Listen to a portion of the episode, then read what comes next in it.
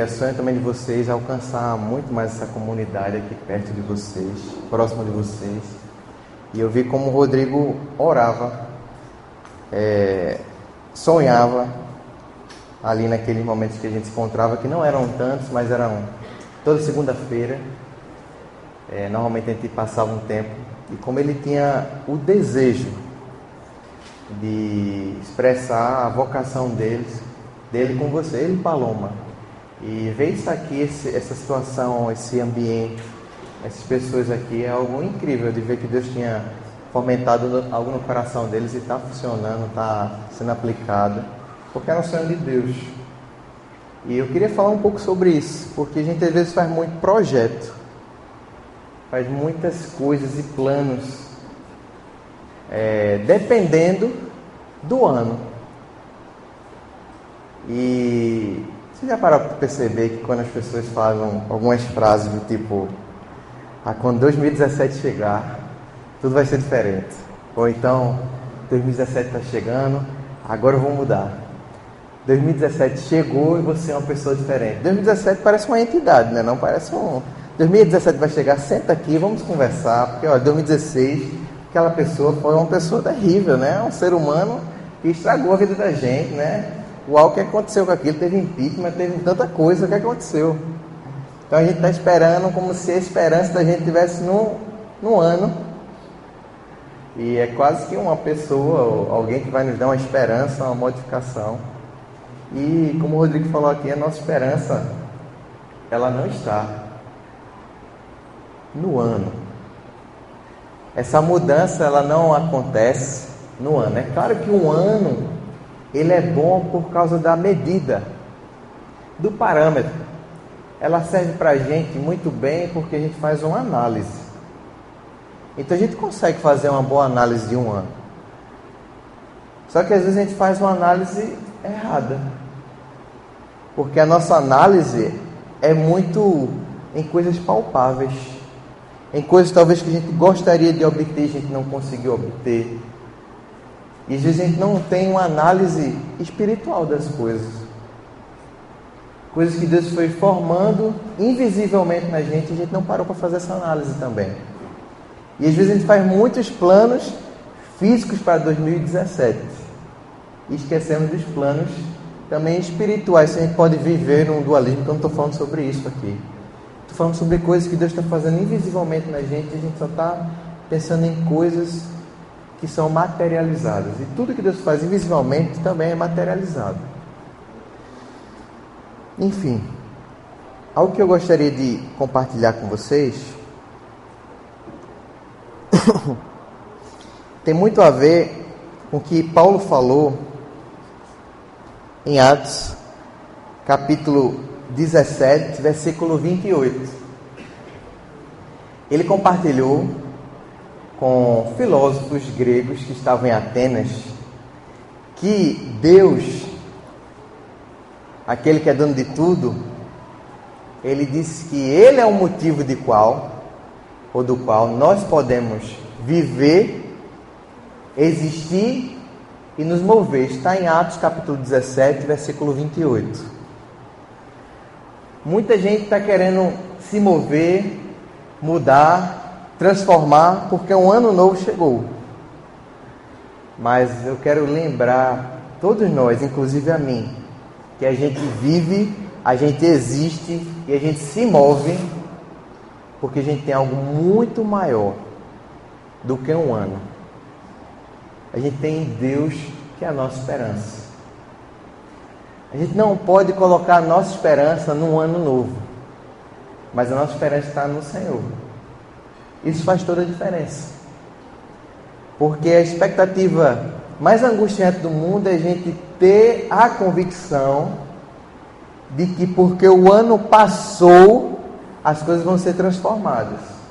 A nossa convicção está no nosso Senhor, que independente das circunstâncias, Ele vai permanecer conosco e vai nos, vai nos ajudar. No momento, como disse bem a música, no momento de deserto, e no momento de bênção. Essa é a nossa maior convicção. E sem essa convicção a gente está perdido. Qual foi o ano que ele foi 100% bom? Eu não sei, eu não lembro nenhum. Eu não consigo colocar a minha esperança na mudança de data. Eu não consigo colocar nessa quase entidade, nessa mudança, então mudança de governo, mudança de projeto. Minha mudança é uma mudança que Deus tem feito muito mais de dentro para fora do que de fora para dentro. Porque é nele que eu me movo. É nele que eu existo. É nele que eu vivo. Isso é muito importante a gente entender. Porque quando a gente coloca nossas mudanças sendo algo temporal, elas têm dano de validade para acabar também. A gente às vezes faz o regime de janeiro para poder ver se chega no fevereiro com um tanquinho, né?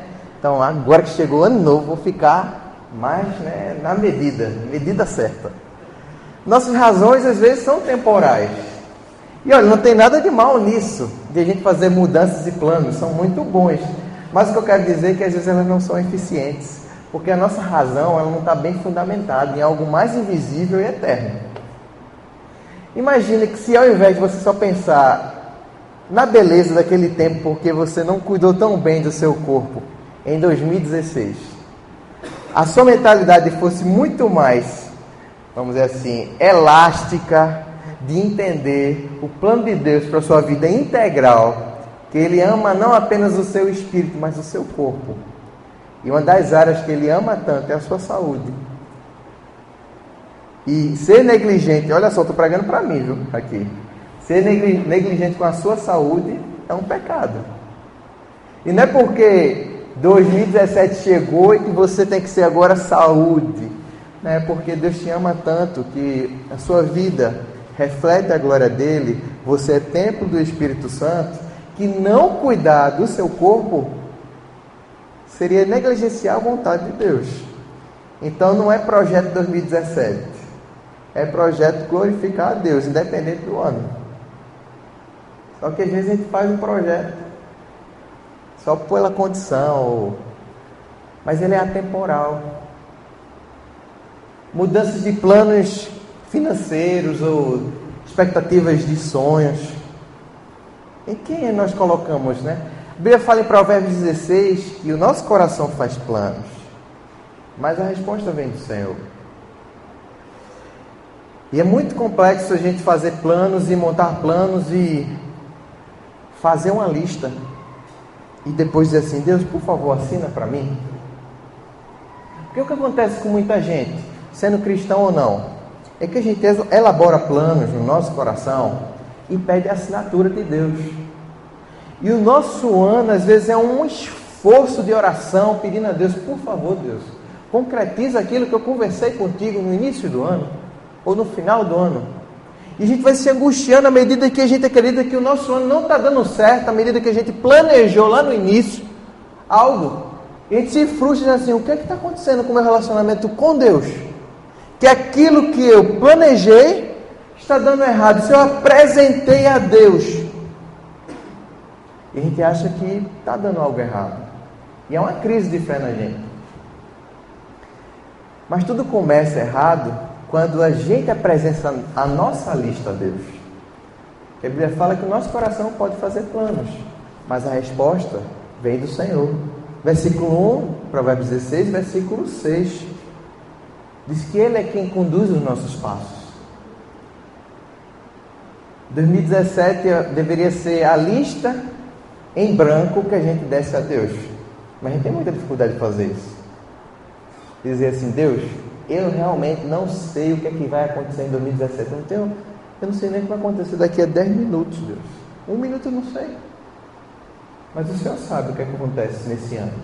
Eu tenho projetos no meu coração, mas eu não tenho a mínima ideia se são os melhores para a minha vida eu tenho orado e colocado diante de ti, mas eu queria saber não o que eu quero para 2017. Eu queria saber o que, é que o Senhor quer de mim para 2017. É aquela velha frase clichê, mas que é tão verdade. Não é o que eu espero de 2017, mas é o que, é que 2017 poderia esperar de mim. Às vezes a gente está fazendo de Deus alguém para realizar planos da gente. Mas aí, por que eu estou falando isso? A gente precisa lembrar o que é fé. O que é que é fé? Fé é a convicção das coisas que se esperam, é a certeza das coisas que a gente não se vê, mas não é baseado nas nossas expectativas, do nosso desejo. Fé é convicção naquilo que Deus já disse e não no que eu estou dizendo para Ele. Fé é a certeza do que Deus disse sobre mim e sobre isso eu tenho convicção. Fé é convicção, é certeza inabalável daquilo que Deus tem para a minha vida isso não vai mudar. Então, por isso que eu entrego uma lista em branco para Deus, dizer assim: Deus, o que é que o Senhor tem para mim? E Deus vai direcionando a minha vida. E a respeito do que Ele diz para mim, essa minha fé tem que ser inabalável independente das circunstâncias. Porém, quando eu crio a minha lista, a minha fé sempre vai estar em dúvida, sempre vai ser abalável. Porque eu não sei se é baseado no que Deus realmente quer. Será que a minha lista confere com a lista de Deus? Preciso conhecê-lo. Hebreus 11, capítulo, capítulo 11, versículo 6, fala assim, né? Sem fé é impossível agradar a Deus, porque é necessário que aqueles que se aproximam de Deus, aliás, é necessário que aqueles que se aproximam de Deus saibam que Ele abençoa aqueles que se aproximam. Eu quero ler com você exatamente como está. Abram comigo Hebreus 11, versículo 6.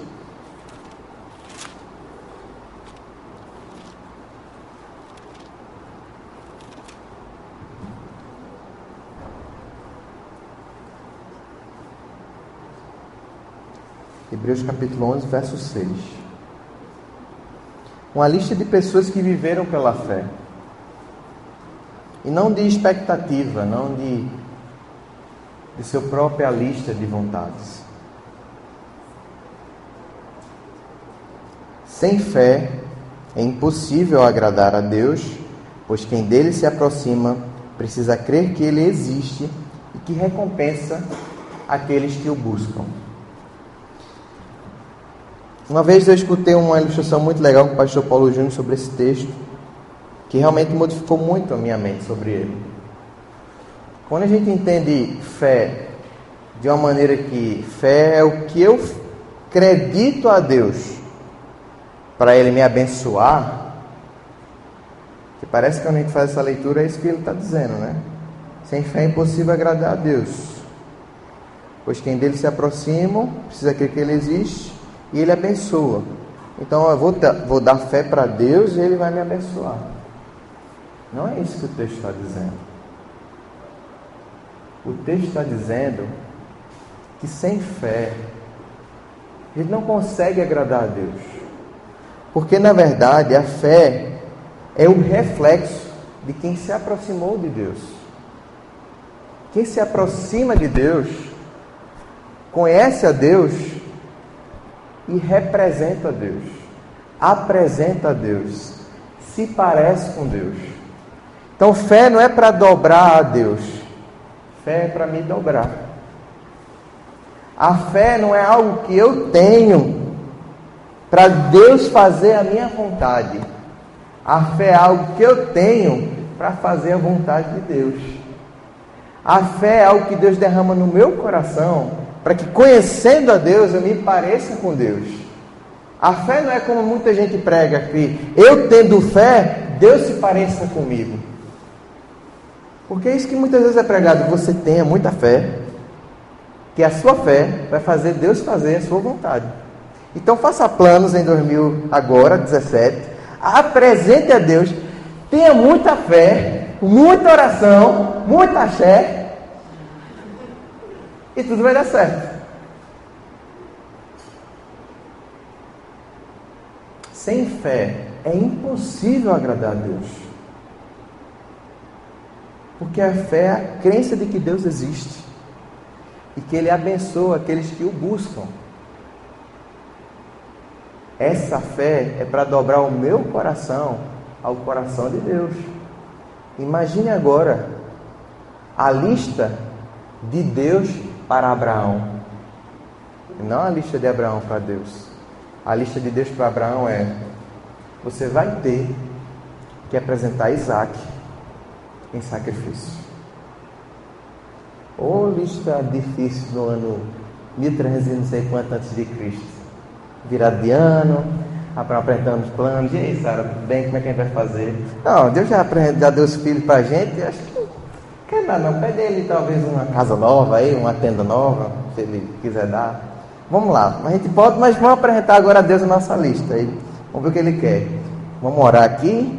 Quando Deus der resposta para a gente, vai ser ótimo. Mas acho que ele vai, não sei, vai que ele dá outro filho para a gente. Ele deu um na nossa feliz, vai que ele dá um gêmeos agora, né? Não sei. Então vamos esperar. Então lá, quando Deus, Deus manda a lista.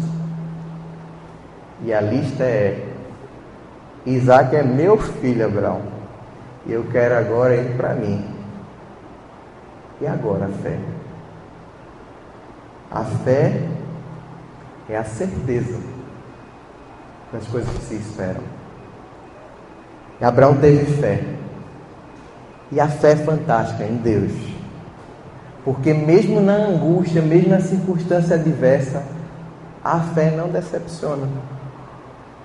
Quem, quem poderia saber, nem o próprio Abraão, embora ele tivesse convicção no coração dele, que mesmo sacrificando Isaac, a Bíblia fala, ele tinha certeza que Deus tinha poder para ressuscitar Isaac.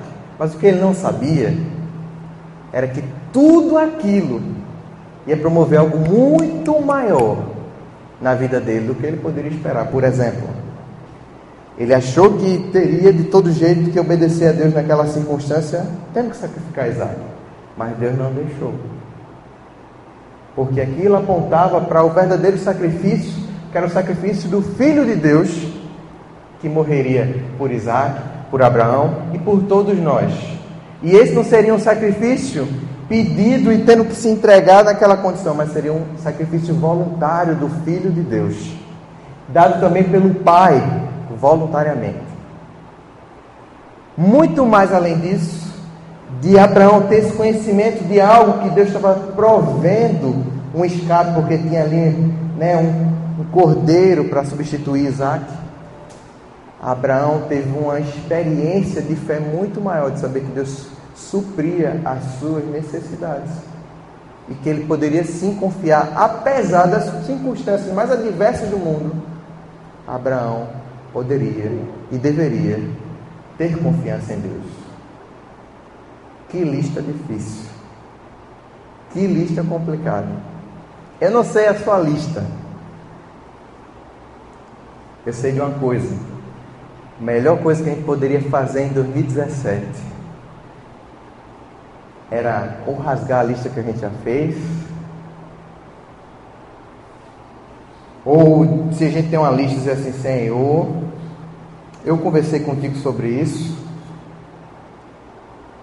ou dar uma apagadinha assim, está em branco, Deus, me guia. Eu não sei quem é que brinca que diz assim, se você soubesse que tivesse cinco minutos com Jesus, que é que você faria? Cinco minutos. Jesus apareceu ali, o que você faria?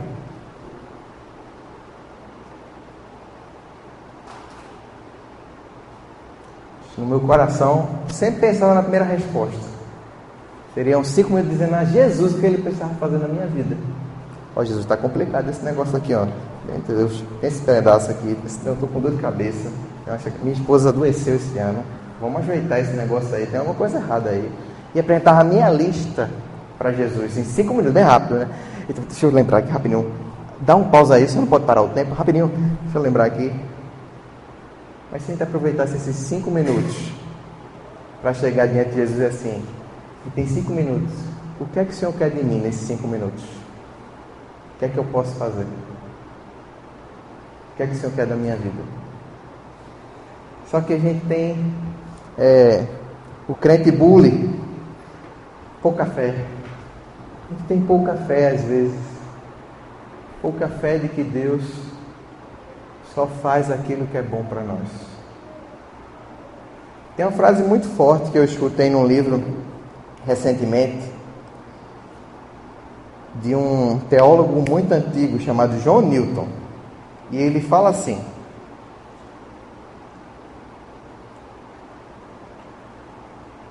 Tudo o que ele envia é necessário.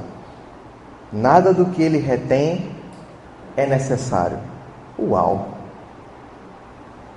Tudo o que ele envia é necessário. Nada do que ele retém é necessário. E ele fala essa frase baseado especialmente em dois textos da palavra de Deus. Romanos 8, 28. Tudo coopera para o bem daqueles que amam a Deus e ele fala baseado em Romanos 8, 18. Considero que os nossos sofrimentos atuais não podem ser comparados com a glória em nós que será revelada. E ele fala assim: todas as bênçãos que Deus tem nos dado têm sido necessárias para o nosso crescimento. E até os sofrimentos que Deus tem permitido em nossa vida também tem sido algo que Ele tem feito a gente crescer e amadurecer, embora hoje a gente não entenda. Mas tudo vai cooperar para o bem da nossa vida. E aquilo me fez questionar muito na hora do momento, pensando em tantas circunstâncias. Porque tem coisas que a gente não entende. O autor do livro é Timothy Keller, e em uma parte ele estava falando que esse era um dos, dos textos que a esposa dele se baseava bastante a esposa dele, e foi na época que a esposa dele descobriu que estava com doença de Crohn, uma doença muito grave no intestino, precisou fazer várias cirurgias. Foi na época que ele descobriu que estava com câncer na tireoide. E foi um, uma época muito difícil na vida deles. E ela lembrava disso porque ela tinha a confiança de que o Deus verdadeiro cuidava da vida deles e que tudo cooperava para o bem deles. Difícil demais. Como é que a gente consegue vivenciar isso? Só pela fé. Só pela fé. Por isso que 2017 é um ano, não porque não foi nos outros anos, mas é um ano que a gente precisa lembrar que a primeira coisa que a gente precisa fazer antes de qualquer outra coisa é dizer assim: Deus, mais do que qualquer outro plano, mais do que qualquer tarefa, mais de qualquer mudança, se a minha vida ainda tem estado tão distante da tua, eu queria te pedir, Pai, que a maior mudança que aconteça em 2017 é que meu coração possa estar mais perto do teu. É que a minha vida possa se aproximar mais da tua. Para que eu possa entender mais os projetos de mudança Sabe o que é que Paulo orava pelos seus amigos? Filipenses capítulo 1, Efésios capítulo 1, Colossenses capítulo 1. Quando Paulo começava a orar pelos amigos dele, numa época tão difícil do Império Romano, oprimindo o povo, separando famílias, alguns que morriam, outros ficavam presos. Numa situação tão complicada, quando Paulo começava a orar por eles, a gente não vê nessas orações, embora a Bíblia faz esse tipo de. nos ensina a orar pelo pão de cada dia, por pessoas que estão doentes, mas Paulo começa a orar de uma forma diferente. Paulo não faz uma oração, por exemplo, ó oh Deus, eu te peço, faz uma transformação na saúde desse pessoal que estão sofrendo. Ó oh Deus, eu te peço, por favor, não deixe eles sofrerem. Paulo não faz assim, ó oh Deus, por favor, muda o imperador romano que tem trazido tanta desgraça. Paulo não faz essas orações no início desse capítulo. Mas Paulo faz uma oração peculiar, muito interessante para os seus amigos em cada uma dessas cartas. Se você parar para perceber, ele sempre fala assim: O meu desejo é que vocês conheçam melhor a Deus. A minha oração é que vocês conheçam mais profundamente ao Senhor. Efésios, capítulo 1, por exemplo, versículo 17, ele diz assim: Peço ao Deus de nosso Senhor Jesus Cristo, Pai glorioso, que dê a vocês o seu Espírito, o Espírito que os tornará sábios e revelará Deus a vocês, para que assim vocês o conheçam como devem conhecer. É claro que a gente pode orar pelo pão de cada dia, como a Bíblia, mesmo Paulo fez, né? Orar pelos governantes, orar por uma nação melhor. Mas o que ele está falando aqui é que conhecer melhor a Deus, fundamentar a nossa vida, é o básico, porque as circunstâncias adversas chegarão, mas ter profundidade com Deus é o alicerce no momento das circunstâncias difíceis. Quem sabe como é que vai ser 2017 aqui, meus irmãos? Alguém sabe aqui? Quem diria que 2016 foi como foi? Ninguém. Mas quem é que nos fortalece no meio da aflição? O nosso Senhor. Quem é que nos dá a verdadeira alegria? Deus. Então, o que a gente não pode deixar em 2017 é de se fortalecer com Deus, de maneira nenhuma. Para finalizar, eu gostaria de trazer algo que me chamou muita atenção nesse ano de 2016. Eu não sei vocês, mas eu me senti extremamente injustiçado esse ano. Pelo excesso de poder e pela falta de, falta de justiça. Isso foi algo que eu senti muito no nosso país. Então isso me fez pensar muito sobre quem é Jesus. Eu vi gente usando o poder em favor de si mesmo para oprimir os outros.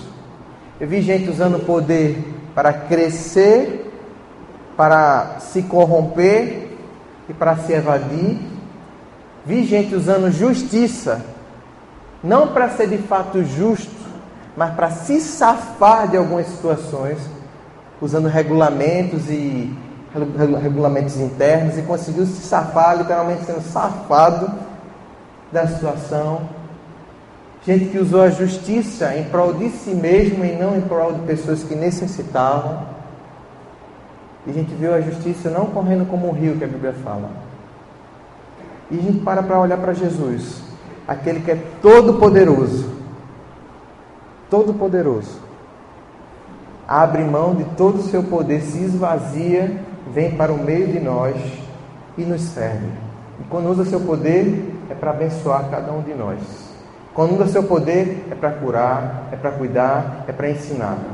O seu poder foi colocado em nosso favor, porque Ele que é todo-poderoso sofre para nos socorrer. E a Bíblia fala que aquele que é mais poderoso, Jesus diz, é o que mais pode servir. Então, poder é sinônimo de serviço para Jesus. Isso foi o que eu mais aprendi nesse ano.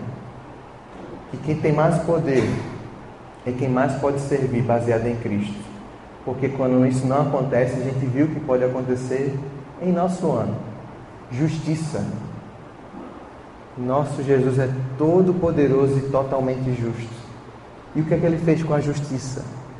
Justiça de Deus e justiça de Jesus é tornar um Barrabás livre. Justiça na Bíblia é pegar alguém que era injusto, alguém que seria julgado, alguém ímpio, e absolvê-lo. É tornar alguém que seria morto em vivo. É justificar um pecador. Na Bíblia, a justiça é trazer alguém que estava na morte, alguém que estava pobre, alguém que estava nu, em condição de liberdade e satisfação. Não é julgar o próximo, mas é salvá-lo. Como Jesus mesmo disse: Eu não vim para julgar o mundo, mas para salvá-lo. Ele repete isso várias vezes no Evangelho. E o que, é que a gente viu nesse ano? Pessoas julgando e oprimindo. Essas duas coisas que eu aprendi muito esse ano e que eu quero guardar para mim.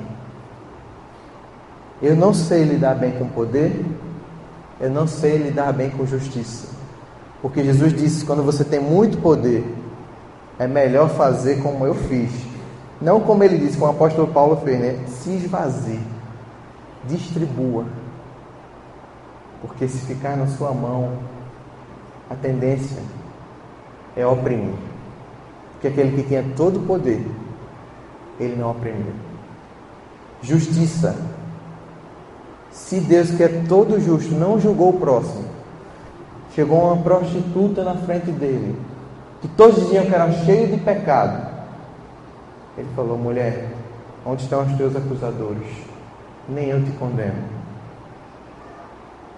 Nosso coração não pode ser de julgar, mas de redimir. Como a gente olhar pessoas que estão em pecado? Como a gente olhar pessoas que estão cheias de confusão e a gente olhar de Jesus assim? Como a gente pode ajudar essa pessoa? Porque foi isso que Jesus fez. Jesus não ficava, né, tá assim porque também olha a vida dele. Olha a vida desse rapaz. Olha de onde veio. Olha por que fez. Que o filho do homem não veio para julgar o mundo, mas para salvá-lo.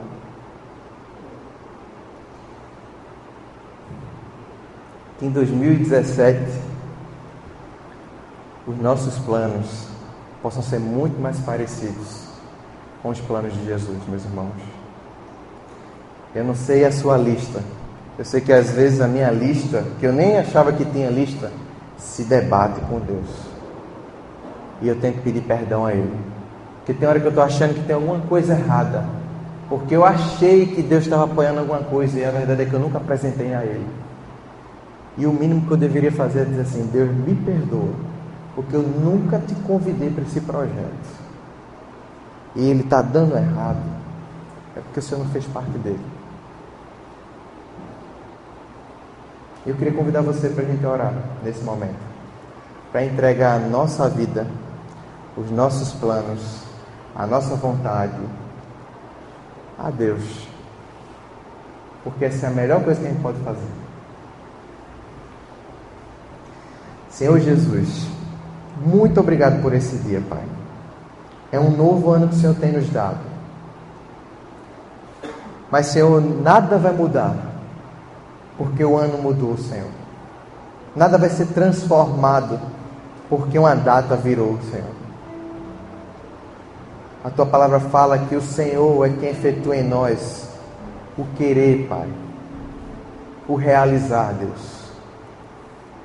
Nós podemos ter mudanças pontuais, temporais, mas o Senhor é quem faz mudanças eternas, Senhor. Mudanças de coração porque o Senhor é o Deus que transforma a mente, a nossa alma, Deus. O espírito da gente é o Senhor quem muda, Senhor. O Senhor é capaz de transformar as realidades da gente. Estamos aqui dizendo, Pai, que a nossa vida, ela não funciona sem a gerência do Senhor, Deus. Às vezes nós estamos desesperados porque muitas coisas deu, deu errado na nossa cabeça, Senhor porque estamos sem parâmetros também, Pai. Mas o Senhor sempre esteve no controle, Senhor. O Senhor nos ama. E queremos te pedir, Pai, nos ajuda a alinhar o nosso coração ao teu, por favor. Essa vida não é nossa, Pai, desde o jardim do Éden. O Senhor nos criou para a honra e glória do teu nome, Senhor. Ó oh, Deus, não nos deixa criar casas de areia, casas de papel machê para nossa glória, para o nosso nome, para nossa vontade. Mas que os nossos projetos sejam projetos teus, Senhor. Sejam eles aparentemente grandiosos ou pequenos, Senhor. Não nos deixe ser medidos por esse parâmetro, mas pelo teu parâmetro, Senhor. Porque queremos viver conforme a eternidade, Deus. Nos ajuda, Deus. Tantos homens e mulheres passaram por situações que a aparência diria uma coisa, dizia algo, mas para o Senhor era a tua vontade, era o teu desejo, Senhor. Então nos ajuda, Pai, a, no meio das crises de fé, sermos segurados, porque estamos ali, continuando a fazer, porque foi o Senhor que falou conosco porque foi a tua palavra, que foi o Senhor que falou no nosso coração. Nos ajuda a ser regidos por isso, Senhor. Por isso aumenta a nossa intimidade contigo, Senhor. Nos ajuda a lembrar que é tão necessário nosso momento de oração contigo, de conhecer tua palavra, de estarmos com pessoas que te amam e de compartilhar o Evangelho com pessoas que também não te conhecem, Pai. Deus, coisas normais, simples que conhecemos contigo, mas que às vezes desprezamos no dia a dia, Senhor. Deus, por favor, abençoa essa igreja, Pai. Cuida dessa comunidade aqui, Senhor. Eu quero te pedir, por favor, Jesus, continua abençoá-la. Eu sei que ela é projeto teu, Deus, e queremos te pedir, Pai, fortalece cada liderança que está aqui, Senhor. Que tem cuidado dessa igreja. Em cada momento, cada ministério dela, Senhor. Eu peço que as pessoas que estão próximas dessa igreja possam conhecê-la, possam conhecer o teu nome, Pai, que tem sido anunciado nela, possam se aproximar, Deus, e serem amados por ti, Deus. Peço especial por Rodrigo Paloma, Deus, fortalece eles, dá a eles o vigor, Pai, da tua voz dizendo a eles a tua vontade, para que eles possam sempre permanecer, Deus, conforme a teu querer, Pai, sem se desviar para nenhum lado, em momentos difíceis. Abençoa cada um aqui envolvido nisso também, Senhor, para que eles possam seguir o teu caminho, Senhor. Ó Deus, eu não sei quem está passando aqui por dificuldades talvez de projetos, situações que aparentemente estão dando errados, ou algo que não estavam te agradando, mas Deus, eles precisam ouvir a tua voz. Por favor, Senhor. Ajuda-os, Senhor, para que eles possam ser realmente direcionados, não pela expectativa, não pelo medo, mas pela tua voz, Senhor, pelo teu desejo. Essa é a minha oração, Pai Abençoa-nos pela tua graça. Em nome de Jesus. Amém. Queridos, apenas uma palavra final. Ano novo é, é tempo de gente honrar e louvar a Deus pela vida das pessoas que têm nos abençoado. Hoje de manhã eu mandei uma mensagem para Pijama, que veio aqui na igreja de vocês. Porque Pijama me abençoou muito em 2016. E a Bíblia fala em Gálatas, queria que você abrisse, se você tiver com a Bíblia, capítulo 6. Diz o seguinte, 6, 6. O que está sendo instruído na palavra, partilhe todas as coisas boas com aquele que o instrui. Eu não sei quem foi mais te abençoou nesse ano de 2016 que passou, quem foi seu líder, IPG, seu pastor, seu amigão, sua amigona que te acompanhou. Mas quando a gente passa o ano, um momento especial, é em 2017 passou a chegar e disse, eu queria te agradecer, louvar a Deus, te presentear de alguma forma, porque você me ajudou a poder crescer mais com Deus e presentear essa pessoa abençoá-la, abraçá-la, orar por ela. É algo tão significativo. Então, se é algo que você poderia fazer. Então, não esqueça de fazer isso. Deus abençoe essa igreja. Deus fortaleça vocês. Obrigado pela oportunidade. Também é um presente estar aqui com vocês. Deus abençoe.